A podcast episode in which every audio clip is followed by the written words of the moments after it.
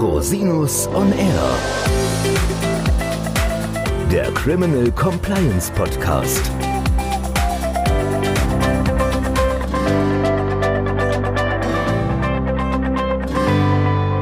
Herzlich willkommen zum Criminal Compliance Podcast. Schön, dass Sie wieder eingeschaltet haben. Mein Name ist Christian Rosinus und unser heutiges Thema ist das Geschäftsgeheimnisgesetz. Dieses Gesetz ist seit April 2019 in Kraft und geht auf die Geschäftsgeheimnisrichtlinie vom Jahr 2016 zurück. Das Geschäftsgeheimnisgesetz enthält einige relevante Aspekte, die aus der Sicht von Criminal Compliance spannend sind, nämlich zum einen die Definition des Geschäftsgeheimnisses und die damit verbundenen notwendigen präventiven Maßnahmen.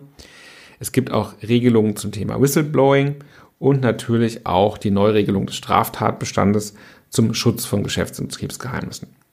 Im Folgenden möchte ich insbesondere die folgenden Aspekte hervorheben. Zum einen, was ist überhaupt ein Geschäftsgeheimnis? Dann, welche ausgewählten Verletzungshandlungen und Ausnahmen davon gibt es? Und wie gestaltet sich der Straftatbestand, der im Geschäftsgeheimnisgesetz neu gefasst wurde? Und natürlich auch, was müssen Unternehmen von diesem Hintergrund in Compliance-Sicht beachten? Was ist nun ein Geschäftsgeheimnis? Das Geschäftsgeheimnisgesetz stellt in Paragraph 2 nun einheitlich auf den Begriff des Geschäftsgeheimnisses ab. Dort findet man auch eine sehr, sehr lange Legaldefinition. Die sollten Sie sich mal durchlesen, wenn Sie sich näher mit dem Thema beschäftigen möchten. Im Wesentlichen lässt sich aber die Definition auf drei Merkmale herunterbrechen. Zunächst darf die Information, um die es geht, nicht offenkundig sein und muss gerade deshalb von wirtschaftlichem Wert sein. Das Gesetz stellt dabei nicht auf den Marktwert ab, sondern es geht im Prinzip um einen konkreten Wert, der irgendwie wirtschaftlich bemessen werden muss. Und das muss gerade deswegen wirtschaftlich von Wert sein, weil es nicht offenkundig ist. Das heißt, wir müssen den Begriff und Geschäftsgeheimnis immer im konkreten Einzelfall betrachten. Wir können da keine allgemeinen Aussagen dazu treffen. Das heißt, es muss sozusagen vom Unternehmen jeweils individuell betrachtet werden, liegt in diesem Kontext ein Geschäftsgeheimnis vor. Zweitens muss die Information Gegenstand von den Umständen nach angemessenen Geheimhaltungsmaßnahmen sein. Das heißt, ein Geschäftsgeheimnis wird nicht einfach dadurch zum Geschäftsgeheimnis, dass man sagt, das ist es jetzt, sondern man muss auch entsprechende Präventionsmaßnahmen einhalten und die müssen angemessen sein. Was angemessen ist, ist natürlich ein unbestimmter Rechtsbegriff und da gibt es natürlich aktuell noch eine gewisse Rechtsunsicherheit. Auf der anderen Seite ist natürlich eine starre Regel für die Praxis auch nicht tauglich, sodass da insoweit ein gewisser Spielraum besteht, der noch durch die Rechtsprechung auszufüllen ist. Jedenfalls ist klar, dass Unternehmen da einen gewissen Handlungsbedarf haben. Das heißt, sie müssen da entsprechende Maßnahmen ergreifen, wenn sie in verantwortlicher Funktion im Unternehmen tätig sind und wertvolle Informationen haben, die geheimhaltungsbedürftig sind und nicht durch andere Schutzrechte wie zum Beispiel Patenten oder Marken geschützt sind. Man kann sagen, nach der Intention des Gesetzgebers sind nur diejenigen Geheimnisse schutzwürdig, die auch angemessen geschützt werden. Also Unternehmen sollten dabei sowohl ihre inneren Betriebsabläufe als auch den Umgang gegenüber externen Dritten im Auge behalten, wenn es um solche Informationen geht. Auch mit Außenstehenden, zum Beispiel externen Dritten, die in eine Lieferbeziehung eingebunden sind, müssen Maßnahmen oder Regelungen getroffen werden. Das können Geheimhaltungsvereinbarungen sein oder sonstige vertragliche oder praktische Regelungen. Und last but not least, als dritte Voraussetzung für das Vorliegen eines Geschäftsgeheimnisses ist, benötigt man ein berechtigtes Interesse an der Geheimhaltung der Information. Also hier gibt es so eine Art subjektives Element, das der Gesetzgeber eingeführt hat. Inwieweit das tatsächlich noch praktische Bedeutung hat, vor dem Hintergrund, dass ich ja auch angemessen Maßnahmen ergreifen muss zum Schutz des Geschäftsgeheimnisses und damit ja schon quasi mein Geheimhaltungsbedürfnis dokumentiere. Darüber kann man sich ja trefflich streiten. Jedenfalls ist ein berechtigtes Interesse sozusagen als weitere Voraussetzung erforderlich.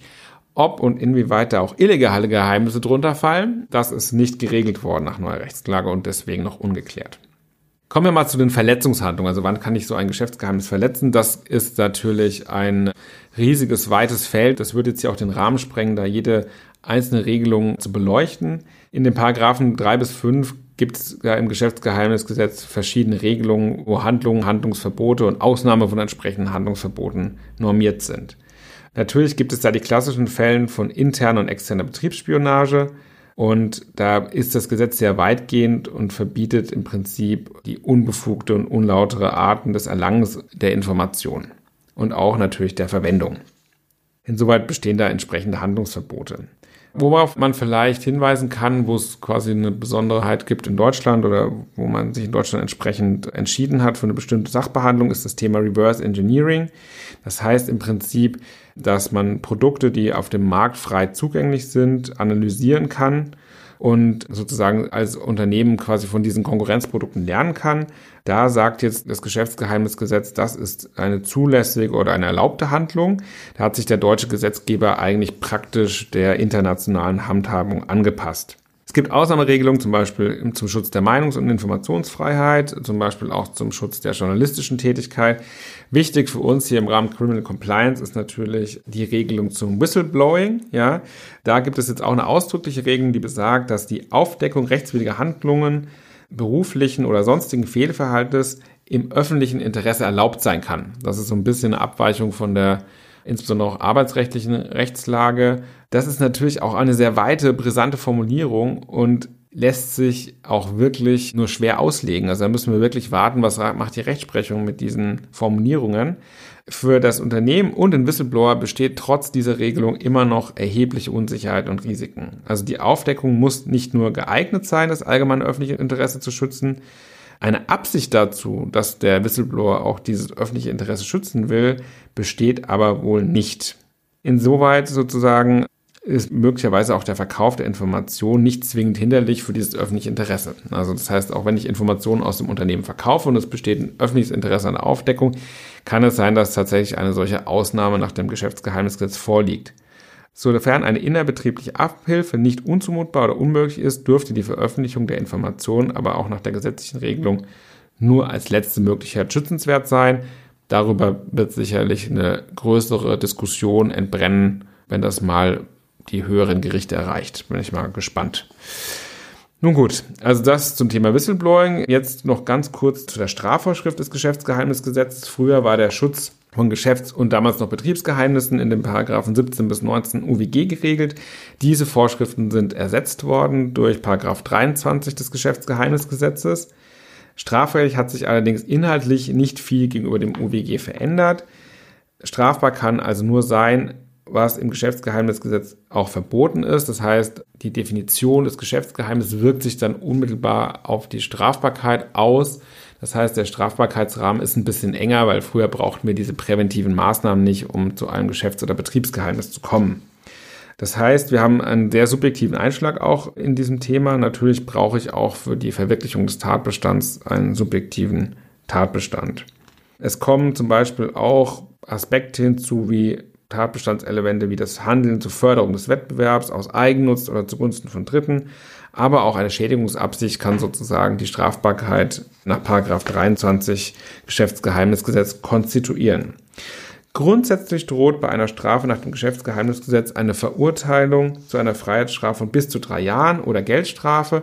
Je nach konkretem Vorwurf kann dieser Rahmen nach unten oder oben auch abweichen. Bei gewerbsmäßigen Handeln oder in Fällen mit Auslandsbezug können sogar bis zu fünf Jahre Freiheitsstrafe drohen. Vor diesem Hintergrund wird das Geschäftsgeheimnisgesetz sicher auch eine Rolle im Verbandssanktionenrecht spielen, sollte das Verbandssanktionengesetz irgendwann mal in Kraft treten.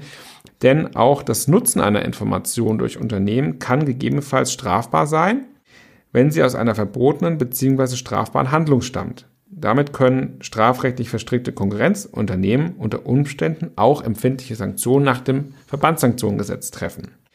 Insoweit verweise ich nochmal auf die aktuellen Entwicklungen zum Verbandssanktionengesetz und die entsprechenden Podcast-Folgen hierzu. So, was müssen Unternehmen jetzt tun? Was ist der Ausblick? Also es ist jedenfalls klar, dass Unternehmen Maßnahmen ergreifen müssen, um ihre Geschäftsgeheimnisse zu schützen. Insoweit brauchen sie einfach ein vernünftiges, durchdachtes Konzept. Ich empfehle hier immer transparente Richtlinien, klare IT-Schutzmaßnahmen und natürlich sollte man diese Praxis sorgfältig überprüfen und gegebenenfalls anpassen.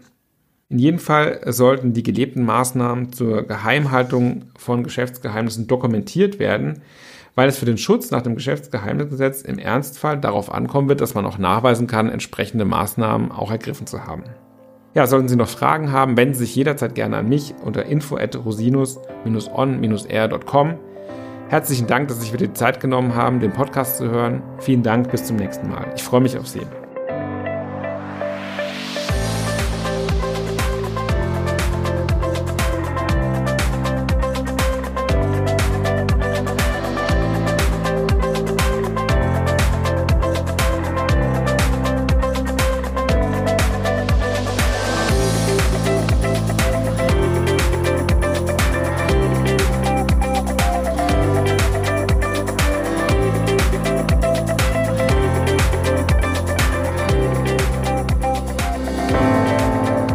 Podcast stellt lediglich einen allgemeinen Überblick über rechtliche Themen dar und ersetzt selbstverständlich keine Rechtsberatung zu konkreten Fragestellungen im Einzelfall. Bei Fragen wenden Sie sich an Rechtsanwältinnen und Rechtsanwälte Ihres Vertrauens, natürlich auch gerne an uns. www.rosinus-on-r.com oder unter www.rosinus-partner.com.